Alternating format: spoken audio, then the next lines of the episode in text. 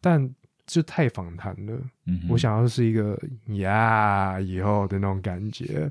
你现在看起来超硬的，你看到他开始录的时候，你就变超谨慎的。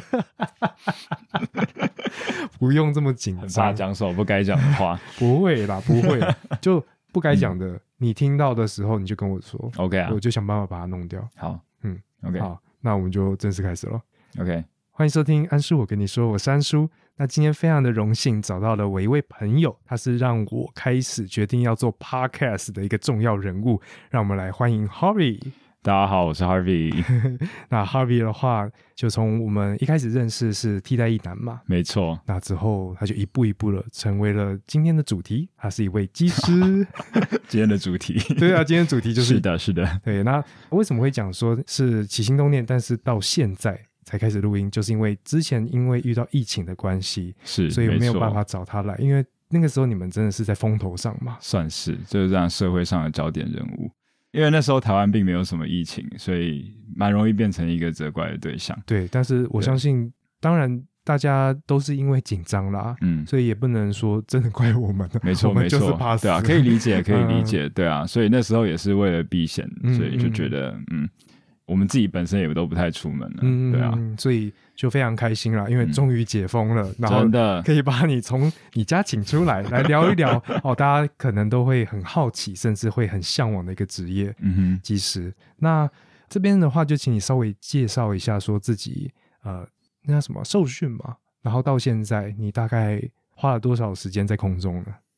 花了多少时间在空中啊？你这样问的应该是我的飞时吧？对对对，对啊，我到现在飞时是一千八百多，然后如果再加上受训的时候单引擎的小飞机一嗯百、然后应该是一千九百多。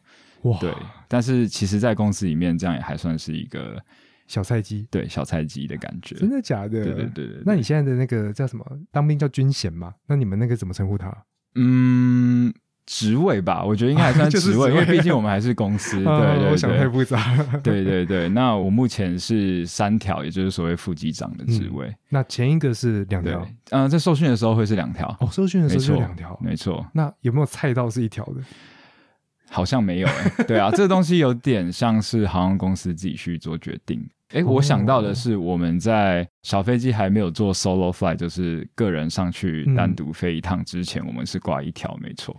哦，对对对，但这个东西就是依航空公司而异，嗯嗯就没有一个一定。对，哦，原来如此，就单纯只是一个像远远的就看得出来的一个识别证，嗯，类似于这种，然后记得要早一点跟长官或者是前辈打招呼，这样子。可以这样讲，对对。但是我觉得它更鲜明的是标示说这趟任务 command chain，就是说我们的谁来下达最终指令会有关。哦，对，那其实因为每趟任务出去，大家都是第一次合作，所以我认为谁能够作为一个发号施令的人，以及这个发号施令人不在的时候，是由谁来做下一个决定，嗯顺位是怎么样？那这个就是我们位阶的主要用途。哦，也是可以在第一时间很快的就决定由谁来发号施令，这样嗯不要没说没错啊你啦你啦我啦我啦这样子。对对对对，哦，因为再怎么说，你们遇到的很多状况，应该都是非常非常及时的要去做处理的。是的好，没关系，这个我们后面都会聊。，OK，但我比较好奇的是，当时我们认识的时候，就刚刚讲的替代役男，是的，然后替代役结束之后，你是我们之中最狂的，对吧？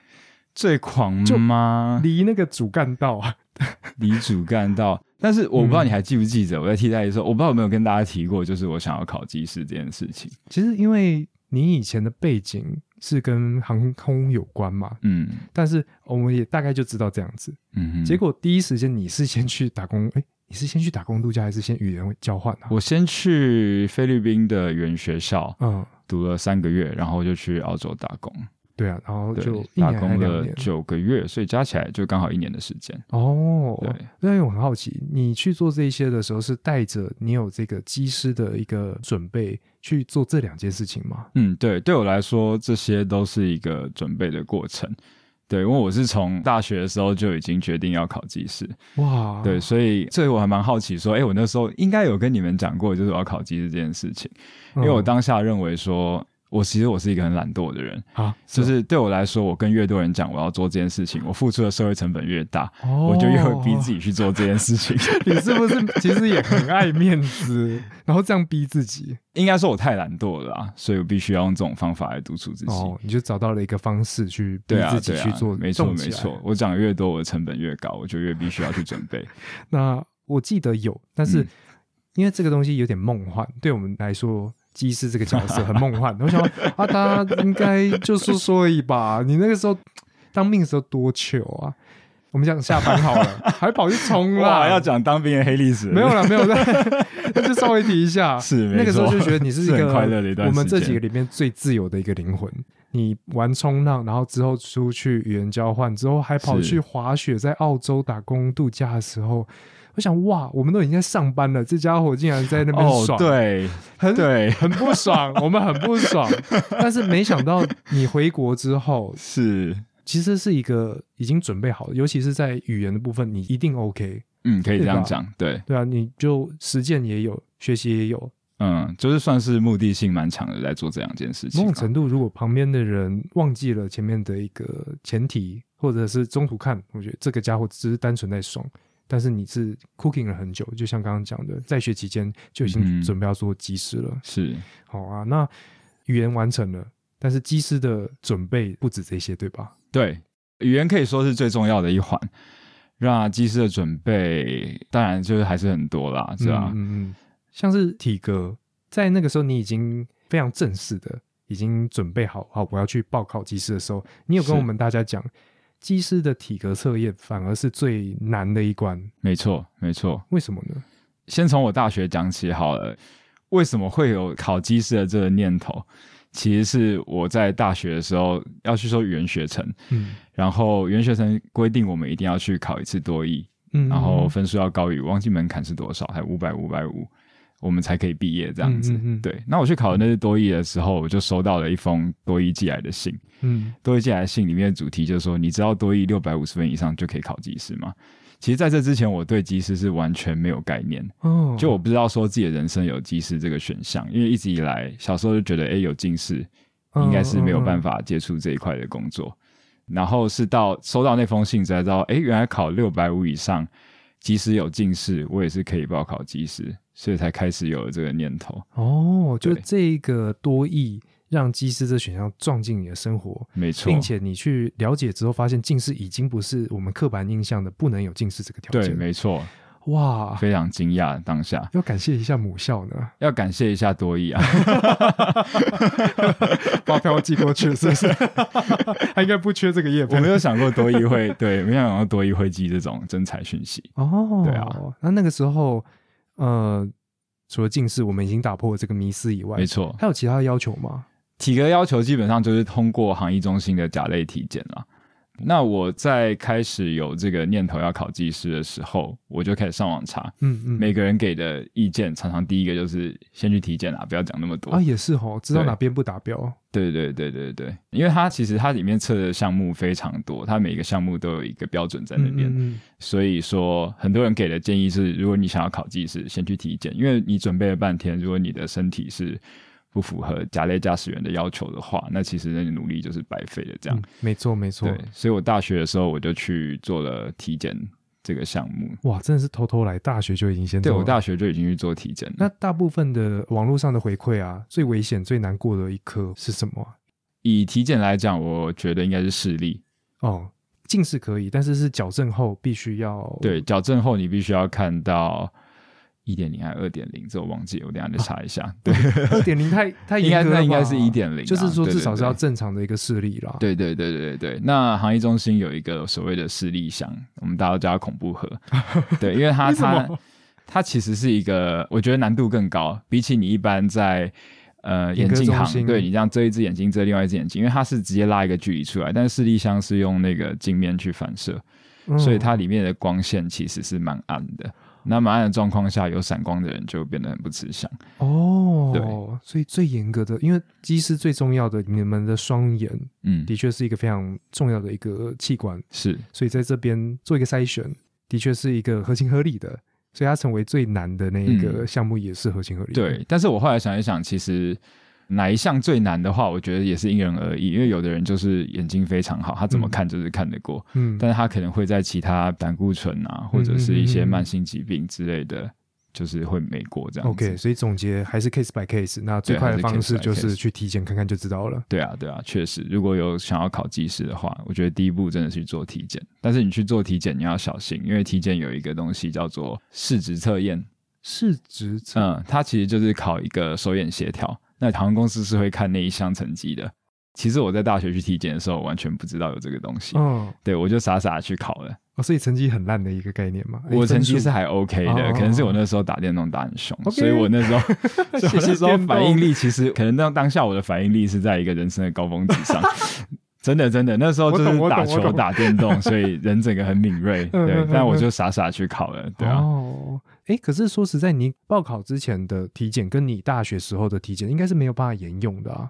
报考当下的体检的确是要重新做，但是就像我刚刚提到试纸测验这个手眼协调的测验，嗯这个嗯分数你可以考很多次，但航空公司只会看你第一次的成绩。哇，对，所以我刚刚才提到要考的话，真的是先准备好。心理心理建设一下。哦，那我们真的要把前面，哎，对，听众不要听到前面之后就先去体检了，对 可以可以这样说，对 还是这边要放海带？哦，真的美美嘎嘎很多哎，没，错，哎，真的不给人家机会，我后面练的协调性好一点，为什么不行？嗯，对啊。但是规定就是这的样的，确是对，因为他认为你第一次测验出来的结果是最最正确的东你也是没有经过练习的，好好，听众真的要听到这边，不要害死。要小心。好，那除了这个体检，刚刚讲一翻两瞪眼最可怕的一个地方以外，那后面当然就是有学科跟术科。那当然我们这边讲太多，这会花太多时间。对，没错，其实网络上都查得到相关的资讯、嗯嗯嗯那只是说这些东西在这个过程当中，其实某种程度也在测验另外一项东西，就是你的所谓的心理素质。嗯，因为好不容易过了体检，好不容易跟大家一起上课，那你的心理素质不好，你的术科嗯应该就会有很大的问题，对吧？应该说其实考技师是一个很漫长的过程，嗯，它时间拉到可能会是一年之久，然后甚至有人等结果又在另外等了半年、一年这样子。所以其实我觉得它是一个很漫长的战役，那你的心态要一直调整的很好。嗯，对，一年，而且时间长以外，那个时候你的收入可能会比同期再低。同期是指说你的同班同学，你大学同学，是啊，对啊的。确那个时候我们还蛮爽的。所以你看，我们过得很爽的时候，对。其实我在国外是赚不到什么钱，就等嗯于是算是追梦吧，就是因为实习生嘛，其实某种程度你就是公司的实习生，然后公司还嗯花钱花时间在 training 你们。嗯，没错，而且还有被 fail 的风险。嗯，对啊，了解。那为什么会这样讲？就是因为当时当我遇到一些困难的时候，我们以前有聊过，然后你就把你那个时候的前辈他说的就是 fake it until make it，哦，没错，这个的确是在你们航空界是要非常非常放在心上的一件事情。没错，没错。对啊，因为大家应该真的很难想象，现在比如说你去考一台巴士，后面载的人顶多就是呃三四十个人，嗯但是现在变成一个空巴，而且飞到空中应该是一个很孤单的一种感觉吧？你要负全责，没错，这就是技师他的价值所在，对吧？嗯，可以这样讲。应该说，我觉得我算一直算是一个很幸运的人，就是说我在想要考技师的这条路上，其实我从大学就开始一直讲，但是我没有想过这个工作实际上是长什么样子的。嗯，其实这个工作，我觉得在你实际去从事它之前，你也都很难想象它会遇到哪些困难。嗯那很多人会遇到的是，可能心理调整不过来，就是说没有想过，就是原来飞上天空之后是这么孤独的一件事，是这么无助的一件事情。哦，，对，因为大家可以想象，就是自己飞在几千尺的上空，然后只有你自己一个人，然后当下没有任何可以帮你，然后如果在飞机发生任何问题的话，其实就是自己要负全责。嗯那也没有人可以聊天，没有人可以问问题。有些人认为这样子是一件很痛苦的事情。嗯如果这样又是夜航，就乌漆嘛黑，你任何东西都看不到的话，嗯，嗯对，有些人就是发现，哎、原来其实我有幽闭恐惧症，我在空中才发现这件事情。哇，那你自己也有这种孤独的感觉吗？然后这个孤独的感觉对你来说是完全的不好，还是某种程度它是一种我们常常讲独处嗯，反而是一个好的一个环境去面对自己。你自己的感觉是是怎样？这就像我刚刚前面讲，我觉得我蛮幸运的，因为我的个性本来就是我还蛮能够自己一个人跟自己相处的。嗯嗯所以你看到我就是毕业之后自己跑去读语言学校，或者跑去澳洲打工，我觉得这其中这些过程都有训练到我自己一个独立感。嗯嗯，对对对，嗯因此我其实我对这个感觉并不排斥。哦，所以对虽然是没有意识的，应该是说没有意识，你就训练到独处这一个，哎，也没有到训练好，因为你好像就我本质就是这样，所以才会说很幸运。对，可以这样讲，对啊。但这些都是我在入职之前不了解的，就以前刚好的一些能力适合这个位置的那种对对感觉，对对。哇！可是啊，我是不是太老了？现在没办法考技师了，对不对？哦，对，技师会有年纪的限制。是什么？我们就明白讲吧。明白讲，呃，网页上都写得很清楚啊，就是建议三十三岁以下。哦、fuck，对哎，还有机会吗？没有啦，没了吗？过了啦，过了吗？哭啊！好，今天就到这边，我不问了。拜拜。没有了啊，太难过了。可是刚刚的确就是你硬要拉回来，你就分享了你对于这一份工作的至少在处境上面的一个感受跟观察。嗯，对啊，那听众听了那么多，我们都在讲你当技师之前的事情。嗯，那接下来就是好上班啦。那技师到底在忙什么？你可以稍微跟我们讲一下那个流程 OK 啊，我可以大概叙述一下我们工作的流程这样子。嗯嗯通常在航班离场的前两小时，我们就会在公司报道，然后会跟今天我要搭配的 partner，就是我是副机长，那我们就会跟机长会做一个 briefing。嗯这 briefing 的内容会包含今天的目的地天气啊，我们离场的天气，然后油量、高度、飞机的状况，还有乘客的抽载等等很多资讯，这样子、嗯嗯嗯嗯会对于这趟飞行做一个全盘的了解。嗯然后我们会讨论说，哎，是不是要多加油？考虑到后面的机场或是航程中会有什么气象等等的。哇，对，那这个 briefing 结束之后呢，我们就会去跟空服员第一次见面。嗯那会告知空服员今天可能会哪里遇到乱流啊，今天乘客几位，然后水量要载多少。哎，对，连水量 就是对啊，哎、好多东西都要在意，而且我刚刚就忽然就啊，连乱流都可以先知道，乱流可以先知道，我们会有很多气象预报的 source 可以看。哇，现在科技真的是没错，可怕啊、现在就是科技飞行啊，对啊，哦就是说飞行员要先了解到很多你这趟会发生的事情。也的确啊，就像刚刚讲，很全盘的知道，包括你们机长的角度，还有空服员他们要服务或者是其他要处理的事情。没错，哦，briefing briefing 叫什么？简短的一个汇报嘛。汇报没有错，哦而，且最好的就是你能够提早预知这些状况，提早做准备。嗯嗯嗯，对，比如说我知道目的地机场的天气就还不好了，那我的油量还要带这么少吗？我是要考虑说。目的地天气不好，那是不是有很多人在这时候也会飞到这个地方？那他们是不是也下不去要做盘旋？他们要盘旋，那我们到了是不是要排队？嗯，所以我们就要考虑说，那油量是不是要多加一些些哎、真的耶跟船不一样哎，啊？对，船我就停在那边就好了，不会耗没错，没，错，没错。压力好大、哦。这跟开车啊、开船这些不一样，就是飞机停不下来。我们在空中盘旋，任何一个时间就是在烧油。对，所以就是有点跟时间在做打仗。哇，对，哎、我真的没有想过你们要考虑的东西这么这么的多哎。你说谢谢就好，OK，谢谢。害羞。我还在想要怎么回应。没事没事。然后呢，还有嘞，briefing 结束了，空姐，我们最香的空服员，，跟空服员做一个汇报之后，大家就一起坐车到机场了。嗯嗯，到机场之后，就是各自做各自的准备。到一上机之后，我们会开始哦，我们的工作有分为 PF 跟 PM，嗯这 Pilot Flying 跟 Pilot Monitoring。啊，这个当时做功课有说到，对，没错，这是安叔让我很 impress 的一个地方，因为他他也了解到我们工作其实是有分成这两块。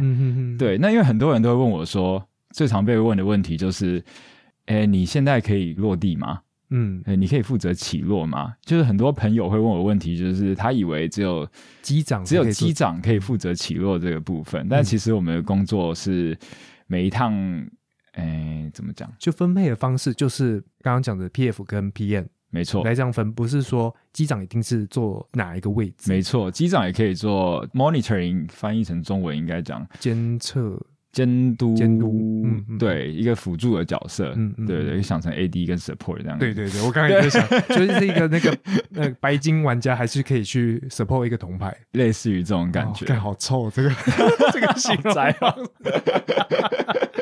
啊嗯，就是厉害的人还是可以当 support，对，没哦。错，所以这个就是在我们 briefing 的时候，我们就先分配好，哎，今天谁飞去，谁飞回来。比如说，我们只是飞一个短程航线，嗯。当天来回的话，通常这个方法我们是用平分的，就是一个人决定飞去，一个人决定飞回来。哦，是这样子哦，对，除非今天两边都有遇到比较极端的天气状况，那机长可能认为说，哎，这有点超出你的能力，所以他说，嗯那我可能要飞来回这样子。哦，原来如此，没哎，可这部分我就很好奇啊，机长跟副机长不是长期配合吧？不是长期配合就是公司真的很 random 的去让你们去做配对吗？哎，听起来比较软体，，random。那我可以滑右。不行，你自己开飞航公司就可以。对我们其实几乎每一趟的 partner 都是有点像新认识的感觉。哦，对，所以这个在搭配上就变成说要很遵守哎柯文哲说的 SOP 啊，因为我们其实就是干嘛？对我干嘛 Q 他？哦，政治啊，算哎，了算了，喂继续。现在敏感敏感，然后呢最近比？较敏感。对对对，就是因为我们的飞行其实一路都是 follow 很严谨的 SOP，嗯，所以什么时候该做什么，甚至仪表板上谁负责哪个区块。都分得非常明显，嗯，对，这样子就不会有争执，说，哎，你这灯应该是你开的，或是哪一个钮应该是你来做的，这样子，哦，就工作分配超级清楚。对，即便是陌生人，那我们可以很热络。假设投缘的话，但是如果真的不投缘，你看他就是不爽，我们还是可以各自把各自的工作完成，而且是非常好的程度去完成它。没，错没错，因为再怎么样，你们就是希望从 A 点到 B 点是顺顺利利、安安全全的。是重点是安全的飞行，哇，这个应该说有经验的、有长时间的这样子淬炼，才可以有这么精确的一个 SOP 出来。嗯，应该说航空业就是一个这样子的形态啦。嗯嗯，对，因为其实不管是在台湾或是各家国际的航空公司，我们随便去跟一个，比如说美国航空公司的 pilot，我们也可以做一个搭配，因为 SOP 是由飞机制造商这边来写出来的。每个航空公司它可能在里面做一点小小的修改，但是不会偏离太远，哦，这样子。对耶，对因为机师很多都是国外的机师们在做配合嘛，没错，那就不会说什么啊，因为有地方的习惯什么的，所以 SOP 真的超级重要。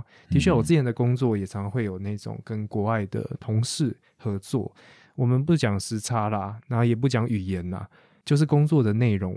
如果大家都有各自的习惯的话，哇，惨了！当你遇到状况的时候，到底该怎么办，对是吧？没错所以 SOP 超级重要。SOP 法规等等，你能做什么，你不能做什么，其实在航空里面都写的非常清楚。哦，对，所以常常我们觉得说，我们好像是有点在非法规的感觉，哦，非法规哦，会有一点类似这种感觉。你什么时候能做什么？最常被教官问到的就是说，你可以这样做吗？你翻书出来给我看。哦被挑，诶，也不是说挑战，他某种程度是在嗯提醒你嘛。对对，没错，这是一个非常好的现象，就是说。书上怎么写，你可以做什么，你才能够做什么。你不要让你的 partner 有一个惊喜的感觉。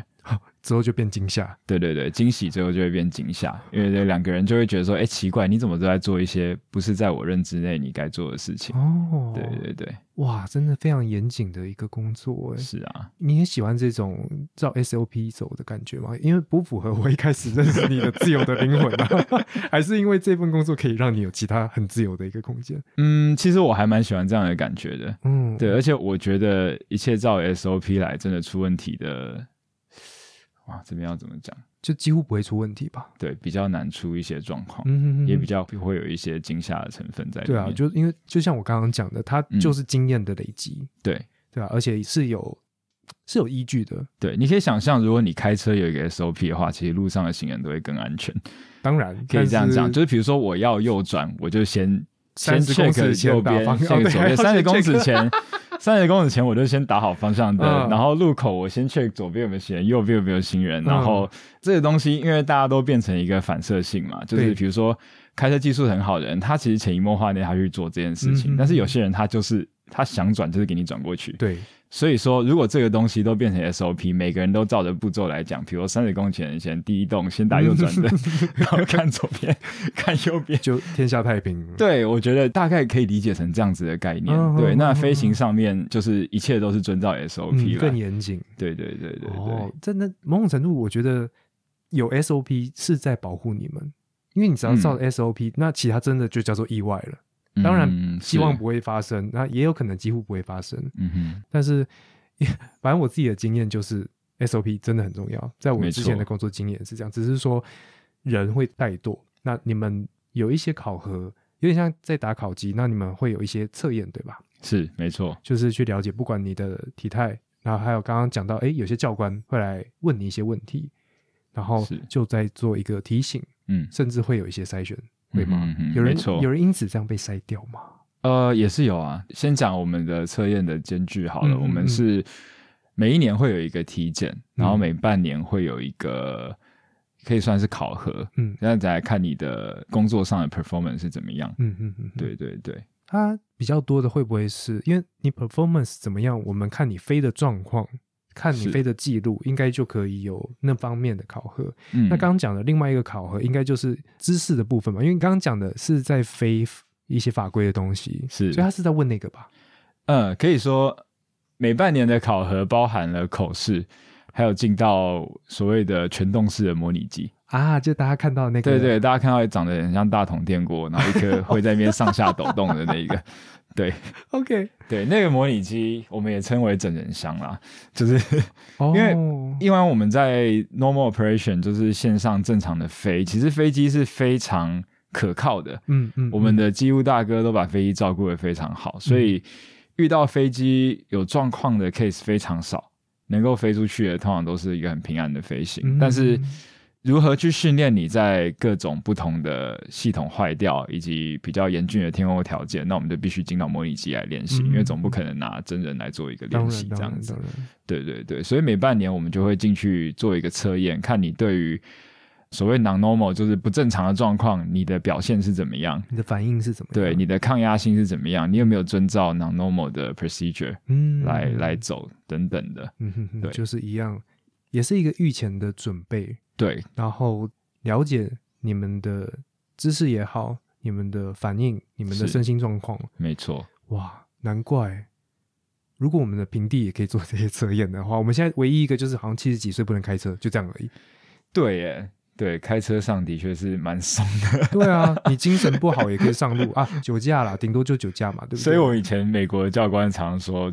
他认为开车子太简单了，他应该要把开车用成一件很困难的事情。对，应该要有很多不同的旋钮，因为我们开车，其实我们的中控电脑帮我们控制的所有，包含是诶喷油要喷多少啊嗯嗯，然后加现在自排了，也不用打档了，嗯嗯嗯，对对对，油气混合比啊，然后种种，其实飞机上这些东西我们都要操控，但是车子是有一个中控电脑来帮你全部 handle 好的。哦，对。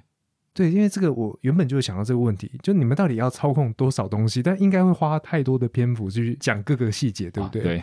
所以简单来讲，就是飞机的头往上啊、往下啊，整体飞机的各种转法，很多东西要操控。然后的确，就像你刚刚讲的，车子真的是考太简单，甚至现在特斯拉还帮你去 take care 更多的事情，那人就越来越笨，到时候就变瓦力一样。那个皮克斯的动画，大家至少坐在椅子上面，自己咻咻咻咻，那人就变笨了。但是这样说不定更安全。对啊，就是你要 要么就是。全然的交给另外一个 聪明的电脑 AI，是，不然就是你要变得很强，就像你们现在这样子。你提到说它操控的复杂度，我觉得可以想象成是大家比较熟悉的是开车，嗯，开车是一个二 D 的平面，就是左转、右转、前进、后退。那飞行的话，单就操控而言，它是多了一个维度。那其实它的复杂不会是。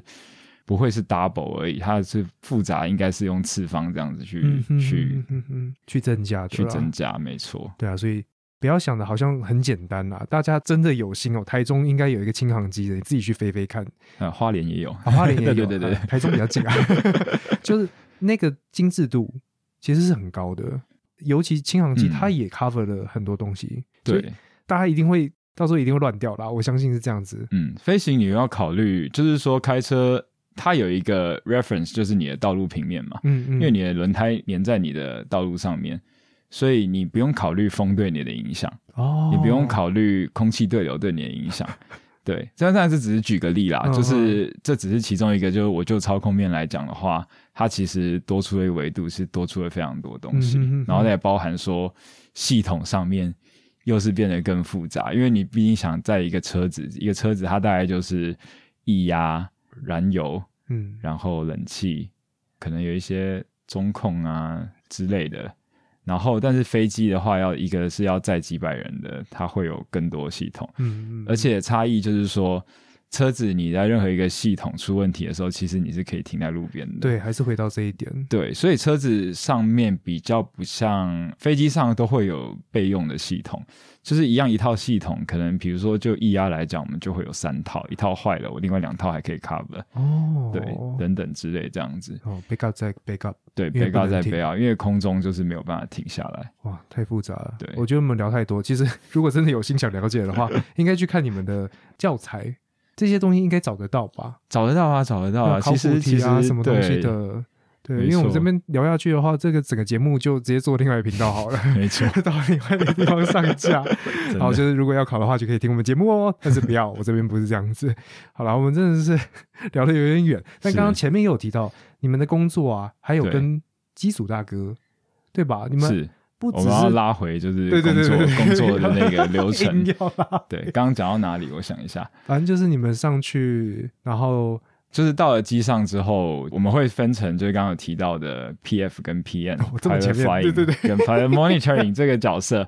那 pilot flying 的工作呢，就是他要去，他一上机就要去 program 这个飞行电脑今天的航路，嗯，然后今天的飞行的速度什么等等，那我们都要先预设在电脑里面。哦，对，包含离场的程序，然后沿路要走什么，然后滑行道要怎么滑等等的这些东西。他负责一个 program 这台电脑的同时，然后 PM 会去做一个大家很熟知叫 walk around 的工作。哦，就真的去 walk around，对，就真的是在飞机旁边走一圈。对，哦那其实，在我们走之前，几乎大哥都已经走过了。但是因为开的是你们，对对对，所以因为我们毕竟不管买一个手册，最后都写说，哎，机师要负全责。对对对，所以这个东西也是航空公司一个好处，就是一件事情它不会只做一次，我们会做很多次，哦很多不同的人去做很多次，所以我们再去确认整台飞机的状况嗯，是好的，这样子。哦，好酷哦，对啊，然后 workaround 上来之后呢，PM 还会对于就是大家看到上面很复杂的仪表板去做一些设定。嗯嗯，设定好之后，我们就等着跟 PF 做一个 briefing。嗯，嗯，那这个 briefing 的内容包含说我的飞行电脑是怎么设定的，等一下航路要怎么走，那我们最新的天气预报是什么，我们可能会遇到什么状况，哪条跑道可能会关等等，就有很，多东西要先 briefing 这样子。嗯嗯嗯，对对对，那这是 PF 跟 PM 工作的差别。但是机长除了他要担任 PF 或 PM 这个职位以外，他还要做一件事情，就是广播。啊，对对我真的超好奇的，对，这个跟大家比较息息相关。对，这就是刚刚讲唯一跟你们有接触的地方，没错你。们大部分不会出来嘛。嗯，对，很好，不太会，一个小小的题外话，是会出来上厕所吗？会出来上厕所。所以就是在厕所是在外面，没错。对，OK，对我在客舱最前面那个厕所 就是我们会上的，前面堵他，没有对了。而且客人也可以上啊，我知道，我知道客人可以上，所以常常会排队在那边等客人。啊，真的哦，真的，我常常就站在外面等客人好尴。尬，真的超酷的欸。然后就是让我很好奇的，就我在你访刚的时候就有刚刚那个问题啊，嗯，为什么机长需要跟乘客报告？其实你们可以乖乖的就躲在里面，飞完了结束了就好了。是，这个是个义务吗？然后它原因是什么？这是一个义务，不论是各家航空公司都有规定。对，那今天旅客上我们的飞机，我们就是要对他负全责。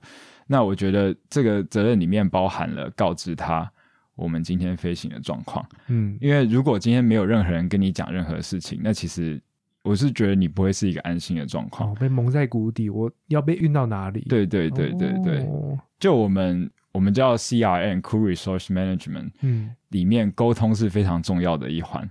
Crew Resource Management 是我们很常上的一个课，哦，就是说如何运用你手上所有的资源来完成一个航班这样子。是对，那沟通绝对是最重要的一环，包含跟乘客的沟通，也是很重要一环。所以跟乘客的沟通，我们能通过什么？就是做广播这件事情。哦最好的状况就是整台飞机所有人都在同一个 loop 里面，大家的想法都一样，都知道说我今天航程多久，那我在哪里可能会有一些不稳定的气流，我必须要做什么准备，包含我们的 seatbelt sign。就是系紧安全带灯号，这个大家嗯常常听到吧？那当系紧带安全带灯号已经响起，请回到你的座位上去系紧安全带。对啊对对，好久没出国了，都忘对了。对，这个就是呃，我们跟客人沟通的一个管道。哦，对我们要确保客人的安全，第一个是让他知道说这趟航行会发生什么事情，时间为多少，然后我们比如说在即将遭遇乱流前，我们就会把系紧安全带灯打开，嗯嗯嗯这样希望客人可以回到座位上把安全带系好，因为我们可以用飞机的雷达已经可以扫到前面已经有一些乱流的产生。了解。对，哇，所以反而是更把飞行这件事情拉的再宽一点，然后把人包的更多一点，嗯，然后可以这样讲，围绕着一个概念，就是不要让所有人有惊吓。没错，哦，大家都在同一个认知里面，的确是在同一艘船上面。没错，没错。哦，原来是这样子。对啊，大家可以想象，如果你飞这趟航程，机长没有做任何 PA，跟你没有任何交集，我相信大家应该也会蛮不安的吧？我要去哪里？我是谁？我在哪？对耶，那那真的是太久没有飞了，反而没有办法去预想，所以我才会列这个笨笨的问题。不会啊，大家现在搭飞机可以多注意一下，因为我相信很多人其实，在机长做这个广播的时候是没有在听的是。真的没在听，而且你们有一些航空公司，我是不讲哪一家啦，我还真的听不出来，就很多 What the fuck？外国超多梗图，就是说什么哦，机师要做 PA，然后就把整个麦克风喊进去。有有有有，我看到那个，对，但其实我们心目中最好的状况是，大家在同一艘船上，大家都了解现在现在发生了什么事情。原来如此，真的是解惑了。你们的目的没错，，对，所以我们 PA 的时机包含了离场前，我跟你讲，我们现在乘客已经上了九成，那我们接下来的航程多少等等这些基本资讯以外，还包含了我们等一下可能会延误多久。我觉得这是蛮重要的资讯。哦，因为他要做准备，乘客也要做准备。对，对对对对。哇，哎，好贴心哦。然后在下降前，我会跟你讲现在目的地机场它的天气状况是怎么样。嗯，对嗯，对哇，我有一种被服务的很好的感觉，即便我是经济舱而已，挤得要死。哎，好，那我以后会好好听一下你们讲的什么。对，可以注意一下，但是其实蛮有趣的。应该是不能讲，也也还是在 SOP 里面吧？会不会有一些像联航啊，会讲一些很很有趣的话？这可以啊，这其实航空公司没有规定，书上会跟你写说提供给乘客必要资讯应该包含什么，但是嗯其他你想要补充什么，这都是看机长想怎么讲。那你有经验讲一些神奇的，或者是突发奇想做一些 freestyle 吗？哇，我是没有什么 freestyle，其实我的我的 PA 蛮自式的，但是我曾经遇过日籍机长向大家介绍富士山在大家的右边，哦，好浪漫哦！对 如果是黄昏的话，或者是就是 magic hour 的时候，嗯，就是因为其实富士山那一带的天气状况是常常起雾，嗯。那如果飞一趟看得到富士山，对我们来说也是蛮惊喜的事情。我觉得很幸运的一对，如果今天天气状况非常好，然后那个机长就很兴奋，所以他就做一个 PA 跟大家说富士山在大家的右手边。然后让大家都去注意到，对，对然后让一边的觉得很干，因为不能离开位置。哦，我整个有画面呢。，对，对哇，我真的好想出国，虽然我不知道我要去哪里，是不是？很怀念好啊，那我们继续我们的技师的工作。？OK，另外一部分就是刚刚讲的那些，我们讲地勤好了，是你跟他们也其实要有很多的互动嘛。没错没错，他们就比如说包括了上货，诶，上货不是行李的状况、飞机的状况，嗯这些东西其实要讨论的，没错因为他的状况有可能是在 OK 跟不 OK 的中间，就是它会有一种他的现况是怎样，他们会跟你们讲，然后你们自己在做 monitor 的时候，或者是在做一些测试的时候，是不是会有觉得怪怪的，然后你就要去跟他们哎好好的沟通，也许哪边还要再稍微再整理一下、调整一下。嗯没错。我的理解是正确的吧？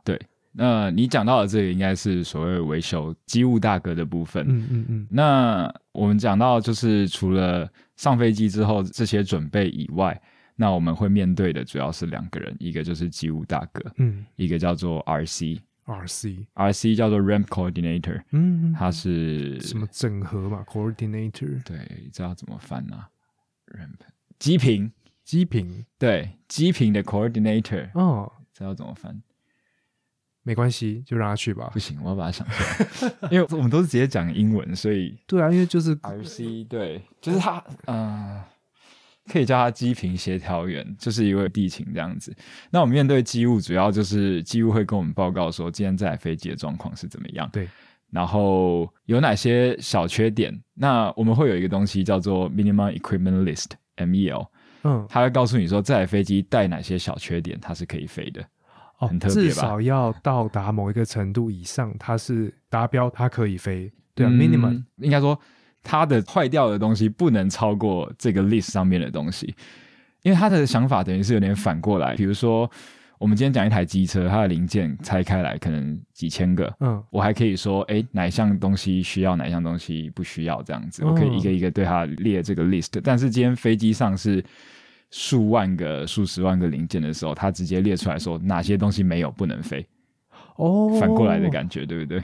一定会出事。这些东西坏了，没有，他不是他不是跟你说会出事，他跟你说不能飞，哦。你整个这这趟就是不能出去这样子，不能后退。哦。所以我们常常其实跟机务大哥是在这个 MEO 之间做协调，嗯。就说今天这台飞机有挂哪些小缺点，然后甚至有哪些我们去，比如说我们检查觉得是有问题的地方，嗯，机务大哥就会现场做一些改善，甚至是挂缺点飞出去这样子都有可能。哦，对对对对对。了解。所以因此你必须跟一个机务去做沟通，所以你的 system knowledge 也不能太烂，嗯嗯嗯，对嗯，对啊，不然的话就是你对这台飞机一定要有一个基本的了解，嗯，嗯对你才可以跟他说，哎，哪些东西好像有问题这样子。不然的话讲话没有说服力嘛。没错，没错。哦，尽量大家还是一个共识嘛。当然希望飞机可以顺顺利利的飞出去，哎，对啊，没错，没完成错。。但是只是说在这个过程中，大家有一些坚持，嗯然后就是像刚刚讲，一定要沟通。嗯，哇，好多沟通的环节啊。对，非常多沟通环节。但是我觉得最好的就是大家都认为把这趟旅程安全的飞完是大家的一个共识。对，所以我觉得大家的合作其实都还蛮好的。就很顺利了。对，，其实都是蛮顺利的。哦，对，，那刚刚讲到另外一位 RC，他会跟我们报告的东西包含了乘客掌握的状况，然后行李或是货舱现在上的状况嗯，等等，了解，就分着很细啦，可以这样讲。还有今天飞机上有没有上一些我们叫 special load，嗯嗯嗯就是比如说像锂电池啊这些，我们就要先尽早掌握它上的位置。还有上的数量，还有包含干冰也是，因为这些东西锂电池起火对飞机会造成非常大的危害。哦，当然，，所以我们必须掌握它的位置，然后我们会先 briefing 一下，如果今天这个东西出状况，我们的 procedure 是怎么走，对，我们的灭火 procedure 是怎么用，所以你要掌握它的位置是非常重要的一环。原来如此。对，还有包含它运送，比如说我们在抗体要极低温，这个东西对我们来说，这个极低温的柜，它也是一个 special load，我们要必须提早掌握的东西。了解，就对啊，要非常清楚自己这一台飞机里面的所有状况，嗯一样就是不要有惊吓。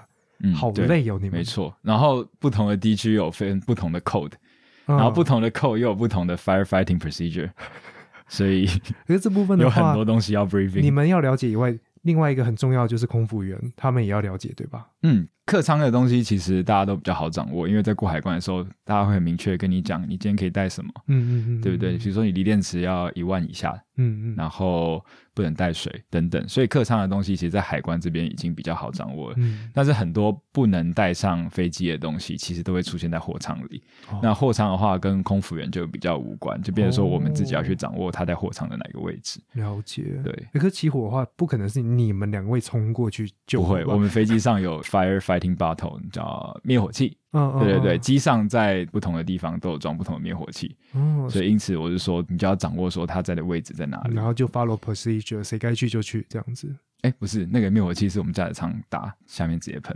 哦，对，哦，哦，对耶，我在想什么？我想货舱应该我们下不去货舱，我们下不去货舱。对 下得去就太危险了，对对，因为有些对托运行李其实就是一些。严格来讲，我们下去货舱，当但我们不会去做这件事情。对啊，有看过空中危机的都知道可以爬下去。对对对 对对对好老啊！哦，对，我都忘记有自动化，我在想什么啊？嗯都那么专业，这么厉害了。哦，好啊。可是我刚刚就硬要 Q 空服员，嗯，这么香的东西不能不提一下，我们就简单讲，因为如果大家想听的话，我之后再找一个空服员来，让我房间没问题，香一点。我帮你找一位空服员来。谢啦，谢 谢谢。对，已经很香了。但是空服员真的是另外一组人，然后他们也是一样的目的，希望乘客的部分平平安安，大家顺顺利利的去完成这一趟飞行。对，对啊，所以你们跟他的沟通，呃，我们也会知道，电影常常就是你们会跟那个负责的，应该说是他们的一个大学长或大学姐，嗯，所谓的座舱长，啊，做厂长，然后跟他们沟通，所以这一份工作除了有各种掌握以外，再就是各种沟通，来完成这一趟飞行。没错，哇塞，好累哦！但我这边想要问一个刚刚很前面想问的问题，请说。所以 PF 跟 PM 你比较喜欢当哪一个？嗯，没有特别说喜欢怎么样。我觉得对我来说，硬要讲喜欢，就是说我想要飞哪个机场吧。哦，对，可以，可以，可可以这样这样我。可以理解。对啊，那我觉得这个就是你在担任 PF 跟 PN 的考量，其实很多，包含你现在的身体状况、嗯心理状况，你适不适合飞这台飞机。如果我今天，比如说我报道的时间，我是一个精神比较不好的状况，那我是不是可以让机长飞去？再回来的时候，我可能那时候是精神比较好的时候，我来做这件事情。嗯嗯还有包含了目的地机场它的天气条件是不是有超过我的 limitation，、嗯对我的嗯限制？因为每个 pilot 其实都有一个自己对自己的限制，怎么样的风我没把握，哦，哎，这是自己列还是也是有一个很明确的考核？有一个明确的，比如说叫副机长来讲，我们就有一个明确的风的限制啊，能见度的限制等 OK 等。OK，但是你对自己，你应该也会有点概念，就是说我在什么状况下，比如说我在被人家压迫到的时候，我投三分球投的比较不准。嗯嗯，对，嗯那你这样的话，你是传给一个有空档的人来投比较好，类似于这个概念。哦，所以要对于自己的状况很了解。对对对对对，哇，我的天哪，好！你知道为什么我喜欢自由潜水？为什么？就是因为他也要很了解自己的状况。嗯，对，哦，那你们，我我现在有点惊讶到不知道该怎么说。这太夸张了吧？不是，就是好全盘的一个工作。嗯，但它好处就是，我们作为一个飞行员训练，他会用很多系统化的思考方法来训练我们。比如说，我就举刚刚那个飞行谁飞的例子好了。嗯那我们在面对所谓 threat 就是威胁的时候，我们会有一个思考的方法叫 ATM。第一个就是 avoid，第二个是 trap，第三个是 mitigate。嗯嗯嗯，对嗯，那 avoid 就是闪避嘛。比如说今天我认为这个风超限了，嗯那我是不是就不要飞？嗯嗯嗯对，或者是说我今天知道这条跑道它湿滑，然后又有所谓的风急剧的变化的时候，我是不是可以换另外一条跑道？嗯嗯它会给我们一个思考的流程。那第二个 trap 就是说，好，我今天决定要飞这条跑道了，那我可以做什么事情来让风险降到最少？这边就是 trap。然后第三个就是我刚刚讲到 mitigate，就是我既然知道我的能力超限了，那我是不是让机长飞？mitigate 就是所谓的缓解，嗯，就是，说我今天做不到，那我可以让另外一个人来做这件事情。嗯，对，所以我们在训练过程就是会灌输我们很多这种系统化的思考，因为 pilot 要做的很多 decision 都是比较紧急，你的思考时间没有办法太多。我们都知道，如果说你有很长的时间，你可以生出一些 creative、很全盘的考量，嗯但是我们常常就是事情来的就是这么突然，所以常常是要靠一些比较系统化的思考，去减马少马上能够，间对对对对对，嗯连连思考都有 procedure 这样子。哦，后一直在训练。对对对，一直在训练这件事情。所以我觉得优秀的飞行员就是把自己的思考非常的系统化，就是心智模型建立的非常好。哦，心智模对型，。就像查理蒙哥讲的，嗯什么事情都有心智模型。OK，古癌的听众是不是？好了，那的确这边我觉得反映到的就是一个机师，因为我刚刚太惊讶了，对不对？嗯，它反映到了你们的薪资，我相信你们值得这样的一个薪水。我的观点是这样子，嗯，是。你有不同的观点是不是？其实就薪资而言，我觉得我们的薪资在台湾其实相较起来是以社畜来讲是算偏高的。嗯但是我觉得这关乎到，因为这是一份比较国际化的工作。那我今天拿到这个证照，然后我有飞这台飞机的能力，其实我去到其他国家，我一样是可以马上转到其他航空公司做一样的事情。很多台湾人认为，为什么机师的薪水这么高？因为它是一个比较 international 的工作，嗯具备这个能力，我们的 pilot 是全世界流动的。嗯，对，我的同事里面也包含很多什么墨西哥人啊、法国人、英国人都有。但同时也代表着外国的机场、外国的机队也会有台湾人，对，可以这样讲。流动非常的好。所以，如果你没有提供一个好的一个环境、嗯一个薪资，怎么把自己人留下来？怎么让外国人愿意来帮这个机队服务？对，所以其实我们常常跟机长讨论到，我们有时候其实我们就是问奖而已啊。我们常会说我们就是问奖而已。那唯一差别是因为我们工作是比较国际化的，因此我们有跟人家不同的薪资。对，当然其实我觉得我到现在真的还不太习惯，就是大家介绍你是技师的时候那种不同的眼光。不同的眼光后面带来一种兴奋感，或者是一种荣誉感。我的朋友有一个是技师，对对所以我来找你上节目，你反而就已经有一种嗯，不用这样吧的那种感觉吗？对，啊，因为其实你也认识我这么久，我们每个人就是一个有缺陷，然后有自己的个性，哦，神格化你们了。嗯，有一点类似这种感觉。对哦，所以我是不是要把前面的哇全部都剪掉？哎、不用啊。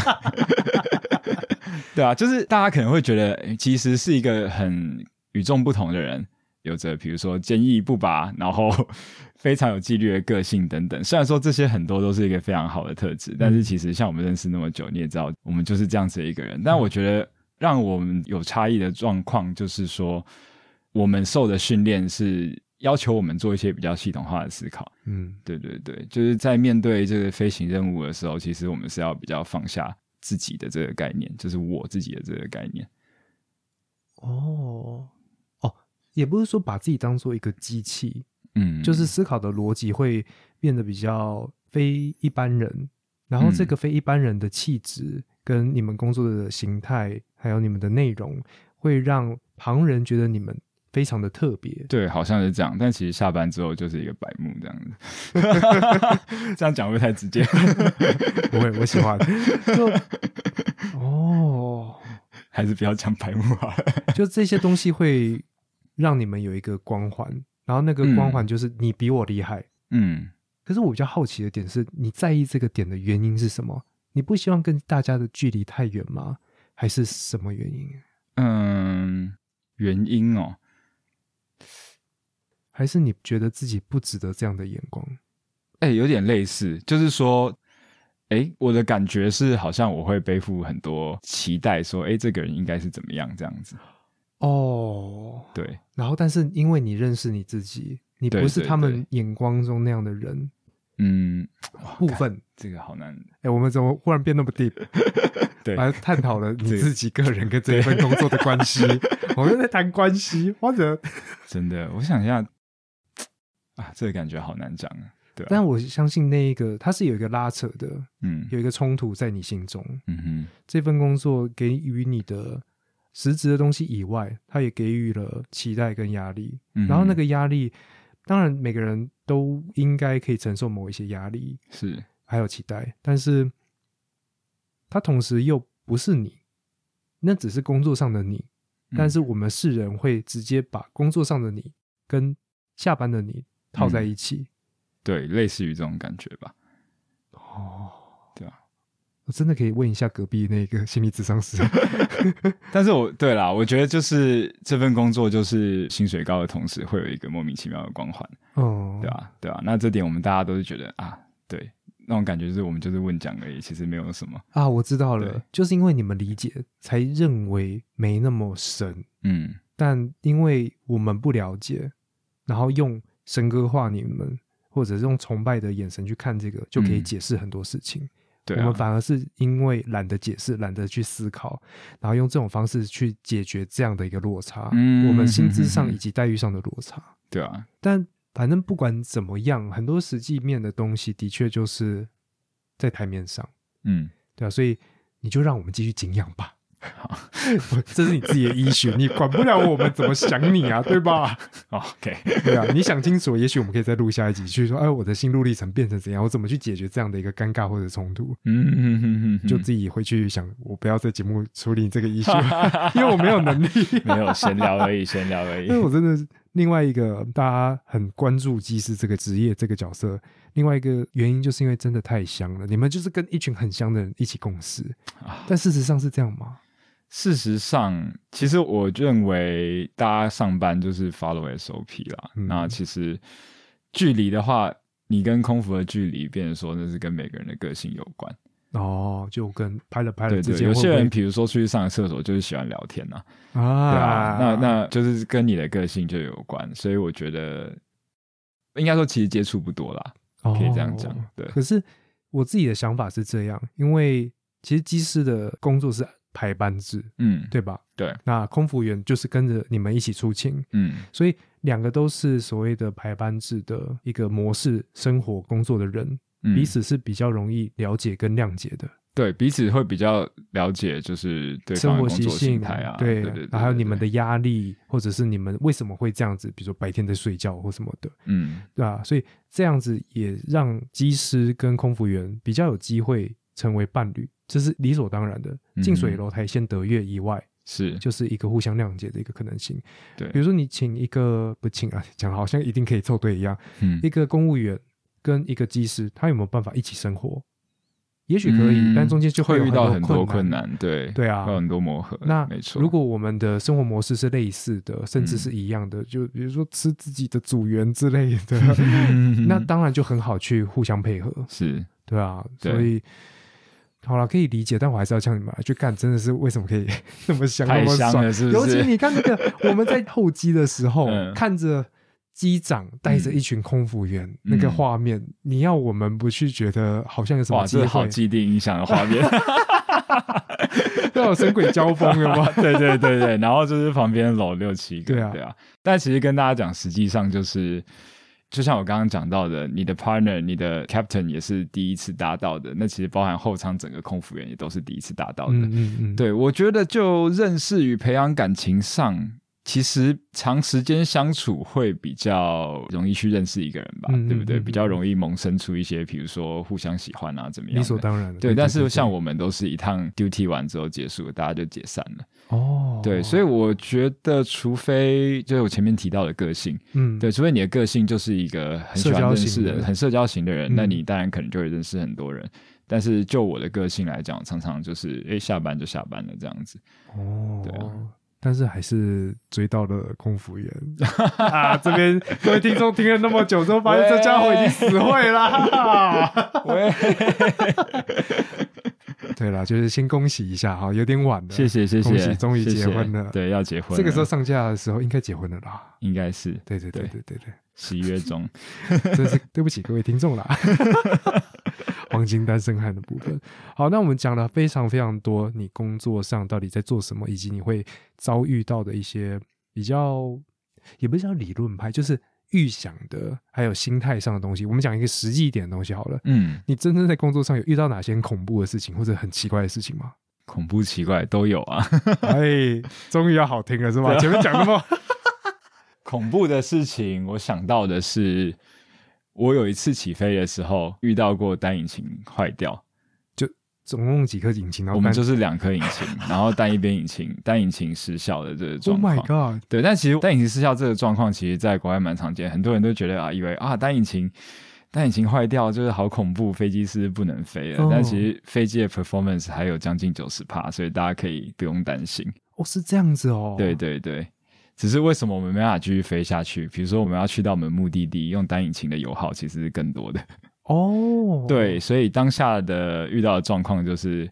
考虑了种种因素之后，我们就决定返航，嗯，回到原来的机场，这样子。反正一样嘛，follow SOP。对，但是中间会有很多就是 decision making 的部分啦，嗯就是你的考量要加很多东西进来，就是说，哎、哦我们起飞的机场适不适合我们单引擎的状况去降落，或者说你如果要继续往前飞，嗯那你要考量前面你有哪些机场你是可以下去的。嗯嗯，对，那因为你单引擎你飞不了多高，那你的油耗就是相对的增加。哦，对啊，这应该算我遇过最惊恐的事情。嗯，没想到就是模拟机训练的过程在真实生活上演这样子。哦所以你前面有模拟过类似的事情。嗯，这个我们在模拟机里面都是算是训练过非常多次，哦，反正就有点像必考题啦。它类似。因为像刚刚讲的，它是国外常发生的事情，这样嗯，子。不止国外，就是全世界都是这样子。因为嗯两颗引擎在那边，大家也常常看到新闻，什么突然单引擎坏掉啊，嗯什么之类的等等。我可是民众看到应该是蛮惊吓的吧？肯定啊，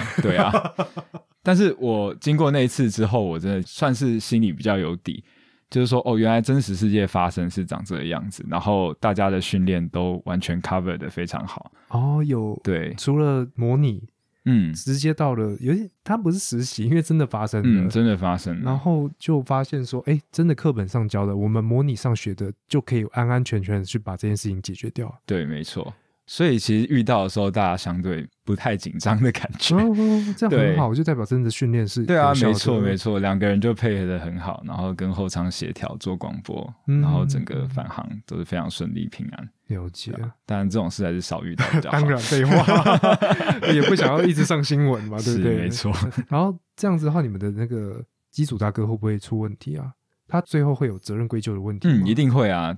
他的程序包含了最后回去之后，我们会检视整个 pilot 的处理是不是正确的。嗯那除此之外，还会去检讨的就是机务维修的部分，是不是有漏掉东西？那如果没有的话，是原厂的设计出了一些问题。嗯哼嗯哼，对，所以其实飞机一直以来的演进，都是各个航空公司不断的在遭遇状况，包含我们里面就前面提到的，我们的法规常常写我们什么事可以做，什么事不能做。其实那每一条后面都是血与泪的教训。嗯，我相信对是。对对，那我们做到最好的状况，就是我们用前人的经验去了解我们做什么是 OK 的，做什么是不 OK 的，因为类似站在巨人的肩膀上。嗯，对，了解。好沉重，但没有，我要听另外一个很荒谬的故事。好，是什么？是什么？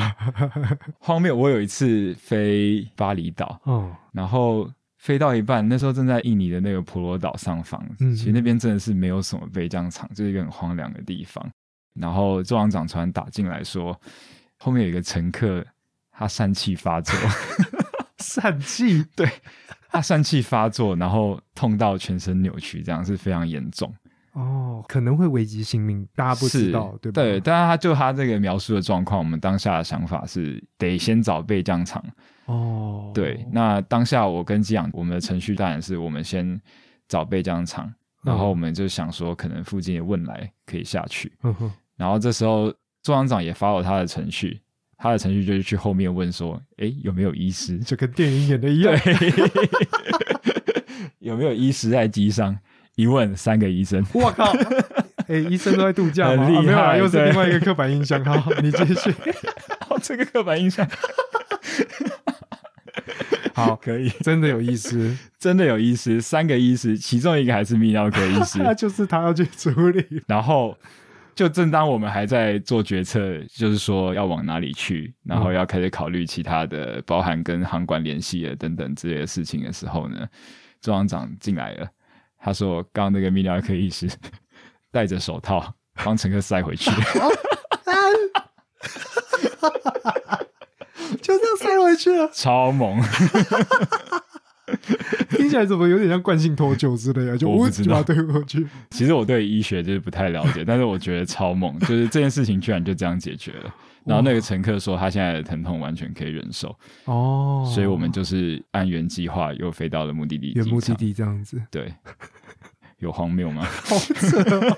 哎、这很可惜，你没办法去参与整个过程，你就是 always 用听的吧。没错，没错，等于说这就也是大家是互相协调来完成这个工作，对，因为我们没有办法去后面关心乘客的状况。第一个是我们也没有这个的专业知识，嗯嗯，对，那其实有专业知识就是应该交给专业的人来处理，也是也是对对对对，没有，就单纯一个离奇事件没有办法亲身参与，觉得有点可惜啦。没错没错，好了，这是感谢大家的配合，虚惊一场。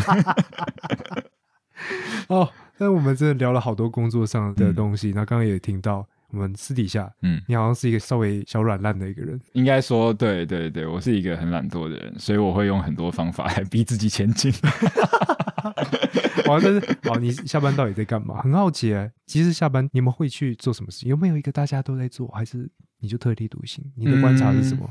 我觉得其实这个问题有点像怎么讲？我觉得套套每个行业都一样，哎，哦，就是说大家下班之后就是各自发展各自的兴趣这样子。哦，所以真的就有点像你前面在提的，嗯，我们没有真的比较特别。是没错没错，就跟你想象的一样，对啊。那我有遇过有人下班之后是做音乐，他还有出专辑，哇哦，对，然后有遇过去进修的啊，去读研究所的啊，读博班的都有。哦，对，对对，那你自己呢？我自己的话，哎，我最近在写程式，你这么怕失业？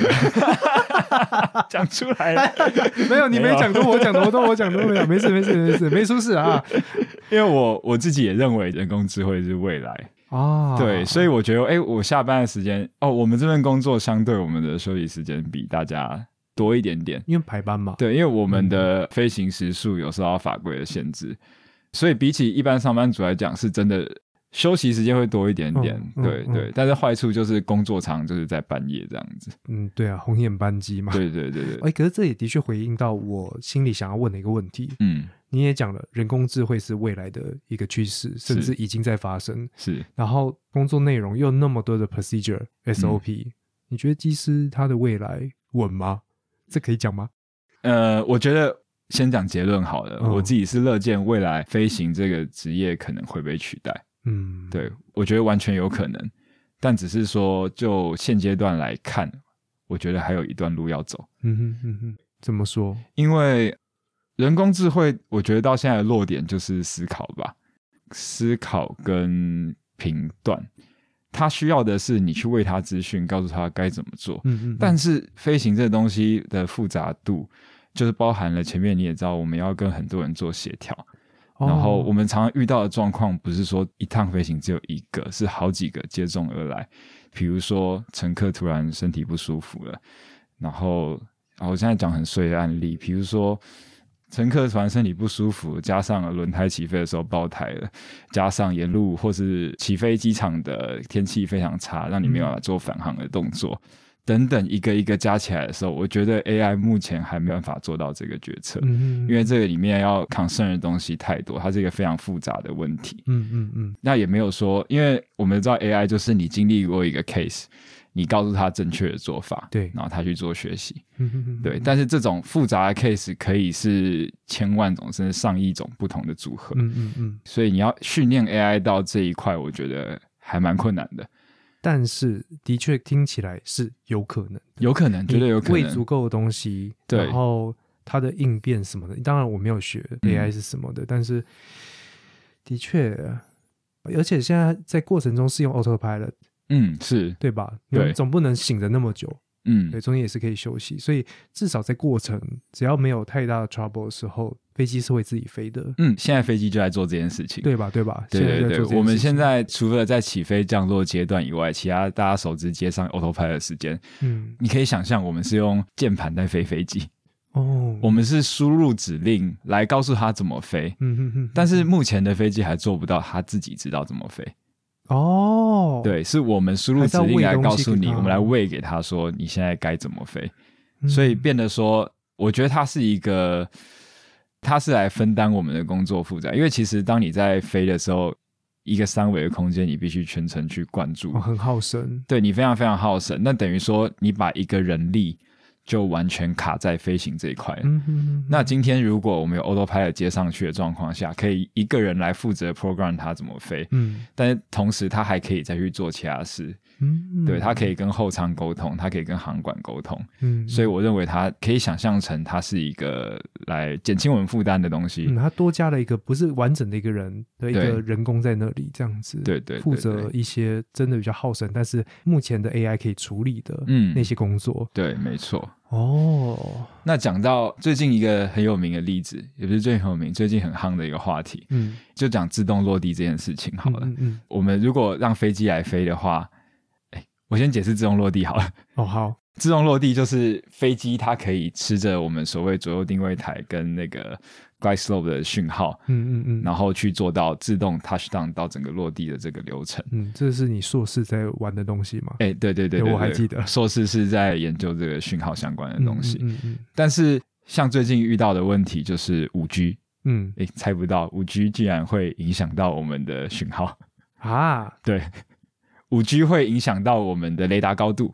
所谓雷达高度，就是我们机腹有一个雷达，它往下打，有点像声呐，在往上弹，它告诉你说你现在距地的高度是多少。嗯，五 G 的讯号是会影响到我们雷达的讯号。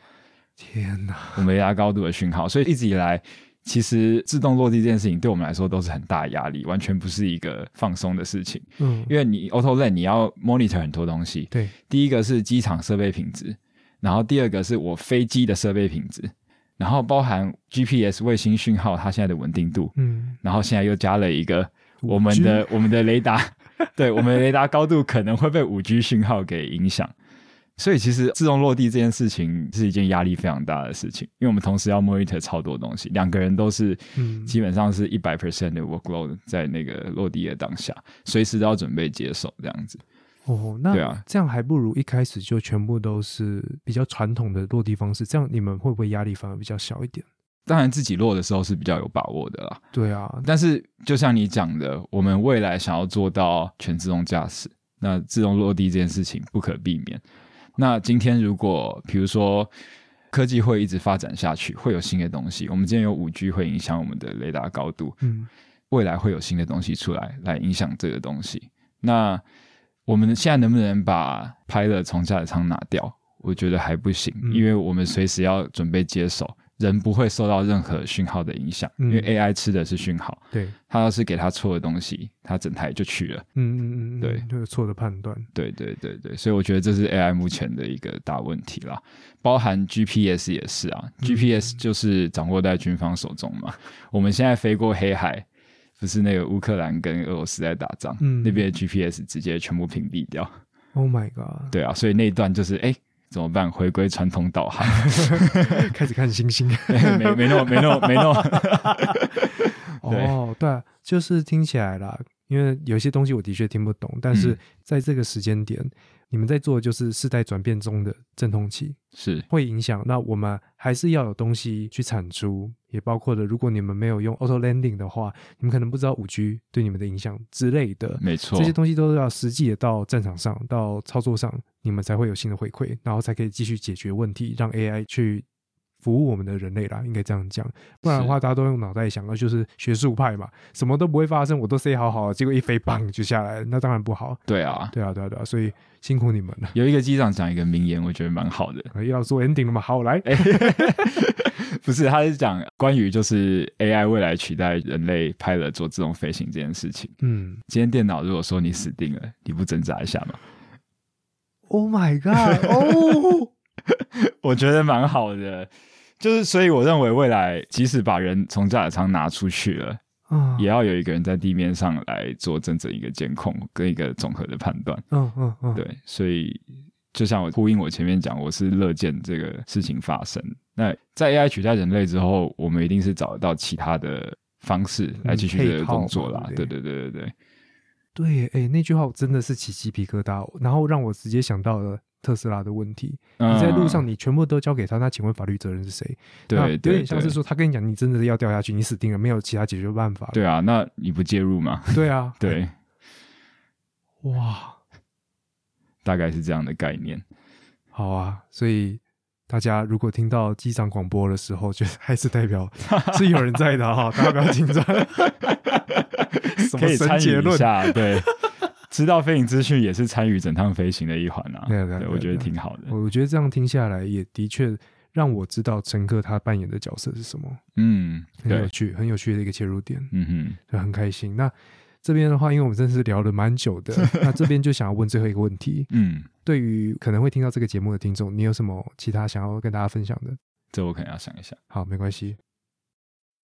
我想到我可以分享什么，这是我自己一个蛮深刻的记忆，就是也会有有点起鸡皮疙瘩的那种。好，喜欢，好听，挺好，挺好听。对对对，在我上线之前，就是我们从美国飞完小飞机回来，然后要转去民航机，那我们会上，就是前面有提到有一个 C I N 的这个课程。嗯那 C I N 这个课程无非就是教你怎么打好你手上的牌嘛，就是怎么运用你手上所有资源去解决，然后每个解决方法它都有一个思考的流程，对你可以去套用，甚至是沟通方法也有一个流程你可以去套用，可以让大家的摩擦力变得更小这样子。那这堂课通常比较励志一点点，哦，对对对，难得比较暖的课。对这堂这是一个很暖的课，我们里面的教官，那教官就是机长啦，嗯，然后机长叫我们每个人去拿一样对自己很重要的东西。我已经准备要起鸡皮疙瘩，来吧再，开始了，就是来吧。他他叫我们每个人去拿一样对自己很重要的东西，然后跟我的 partner，就是比如说坐我旁边的同学分享就是交到对方手上，对不对？嗯然后交到对方手上的时候，大家就可以讲述说这个东西为什么对我很重要嘛。嗯然后有人就会拿，比如说他的那只手表，那手表看起来很不起眼，可他说那是他奶奶送给他的。哇，好多人生故事、对对对，，他说奶奶送给他，然后他从小就一直戴着这只手表这样子。嗯嗯嗯然后又有人拿一颗枕头出来，哦，这是回家作业，真的要回家把它拿到哎。真的要拿出来，对对对。然后然后有人拿一颗枕头出来，然后你一看到这枕头，你就觉得这枕头有什么嘛？嗯，嗯嗯，但他交到你手上他就说没有这个枕头，我睡不着觉。哦，对就真的很重要。，对对对，嗯然后本来一个东西交在你手上，你对它是没有感情的，嗯你不知道说这东西的重要性到底在哪里。嗯，但是听完别人故事之后，你开始觉得手上的东西很沉重。嗯，对，手上的东西就是变得你好像该对它就是负责任，就是应该说你不能摔到它，嗯你要对它照顾一点，这样子嗯会有一种细心沉重的感觉。对，然后那个机长就跟他分享说，你现在觉得你手上的东西是不是变得更沉重了？那你知道一趟飞机上面有三百个人，他们是三百个不同的故事。他说，所以你在每一趟飞行，你要把自我缩到最小。所以我觉得这个受用非常多，就是我们的思考被训练的，就是很系统化的走。目标就是把自我，你就会觉得说，在一台飞机，在三百多个人面前，自己是很小的。嗯对对对，所以每一趟，我觉得这是一个很好的激励啦，就是一直保持着这个态度，所以飞每一趟我都觉得就是就是会想要把每一趟都做到最好这样子。嗯嗯嗯，对对对，哇，所以我觉得这是一个蛮深刻，那可以套用在任何工作场合。自我其实是很小的，嗯就是不要把情绪或是什么自己的习惯什么带进一个对大家来说很重要的东西里面。嗯嗯，对对对，我很喜欢这一个结论，真的。应该说这个分享，对啊，我觉得很厉害。他就是用一件事情让你了解到说，你对于这个社会的影响其实之大，但是你自己可能没有想过，或者说你身上的责任有多大，这样子。可是它同时大但又小。嗯那一个，我相信这一段话，听众们可以回去慢慢的思考，去品味啦。嗯我讲品味有点奇怪，但是它的确是可以静下来想一想这整段话它代表的意义，嗯哼，还有再就是重量。嗯哼，那这个重量是在你们工作上一直在心中的。对啊那，如果大家可以抱着这样的一个想法去面对自己的生活、工作，嗯也许会有一些帮助。对，嗯没，错，好啊，真的是不同思考模式的训练的，得到很多，我觉得真的得到很多收获了。嗯，啊，希望这集也不要太硬啊。再来就是希望没有太硬。就非常感谢 Harvey 花了这么长的时间跟我来做一个嗯聊天啦，我们算聊天啦，啊，不要太硬啦。对啊，感谢安叔的邀请啦，因为哦其实前一年一直没有办法出来，也很不好意思。对对对，不会不会，对啊真的是起心动念，就是为什么想要做，就是想要找你来，没有在夸张太，客气了，不会不会。好啊，那今天的节目就先到这边好了，谢谢大家，谢谢大家啊，拜拜。拜拜。原来你还很紧张是不是？我很紧张，因为有一个黑色的东西堵在我嘴巴前面。我这个可以放片头，看不出来。